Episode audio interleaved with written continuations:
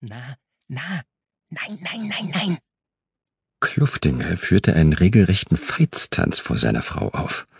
Die stand davon ungerührt vor ihm im Hausgang und flötete in den Telefonhörer. Aber natürlich ist er da, Martin. Warte mal, ich geb'n dir. Kluftinger verdrehte die Augen, formte mit den Lippen ein ironisches Danke und streckte mit grimmigem Blick den Arm aus. Ausgerechnet in seinem wohlverdienten Feierabend musste ihn der neunmal kluge Doktor behelligen. Erika flüsterte ein zuckersüßes Bittchen, Putzele. und verschwand im Wohnzimmer. Herr Langhammer, Kluftinger machte sich auf den üblichen Wortschwall des Gemeindearztes gefasst. Doch es blieb erstaunlich lange still am anderen Ende der Leitung.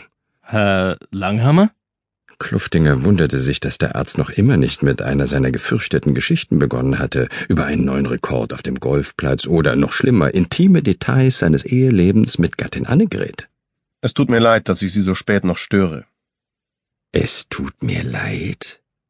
Der Kommissar konnte sich nicht erinnern, diese Worte im Laufe ihrer langjährigen Zwangsbekanntschaft schon einmal vom Doktor vernommen zu haben, und somit erhielt er doch noch Kluftingers ungeteilte Aufmerksamkeit. Passt schon. Noch bin ich ja nicht im Bett. Worum geht's denn?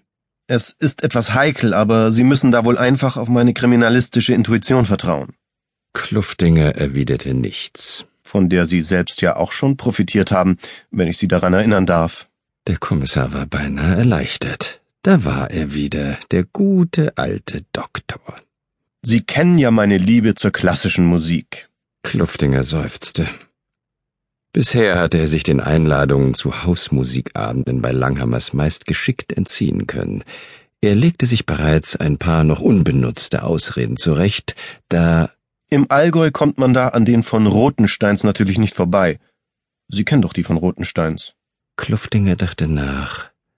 Er meinte, den Namen schon einmal gehört zu haben, war sich aber nicht sicher. Sie veranstalten regelmäßig Kammermusikabende in ihrem Schloss.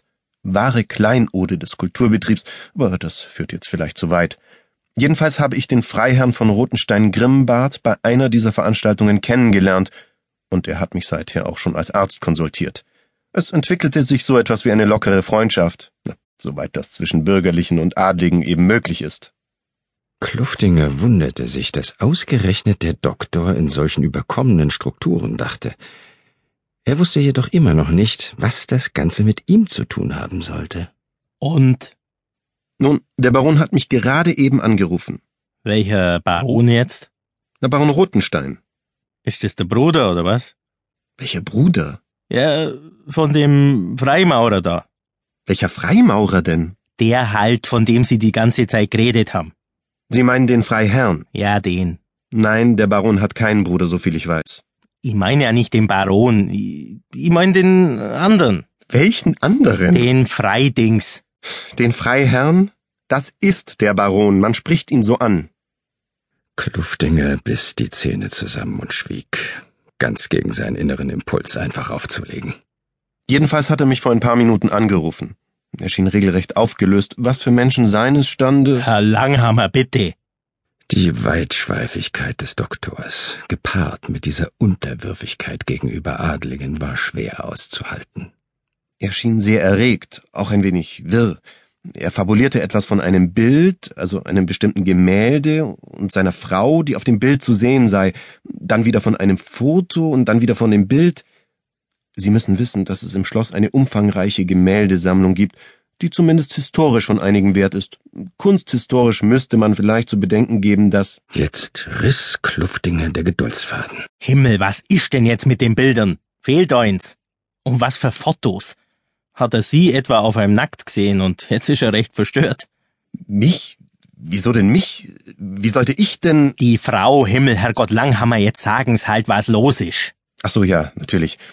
Also, ich mache mir ernsthafte Sorgen. So habe ich Herrn von Rotenstein noch nie erlebt. Er sagte nur ständig, meine Frau, meine Frau, hat sich aber auch auf Nachfrage nicht genauer geäußert. Stattdessen stammelte er etwas von einer Bedrohung. Möglicherweise sei vor kurzem jemand eingedrungen. Dann fahren's halt hin. Ja, würde ich ja, aber ich habe Nachtdienst. Ich kann unmöglich weg. Und dann rufen's die Polizei. Tu ich doch. Wie? Na, ich mein, ja, schon, aber halt die Kollegen. Ich habe nämlich keinen Nachtdienst. Verstehe. Es tut mir auch wirklich leid, aber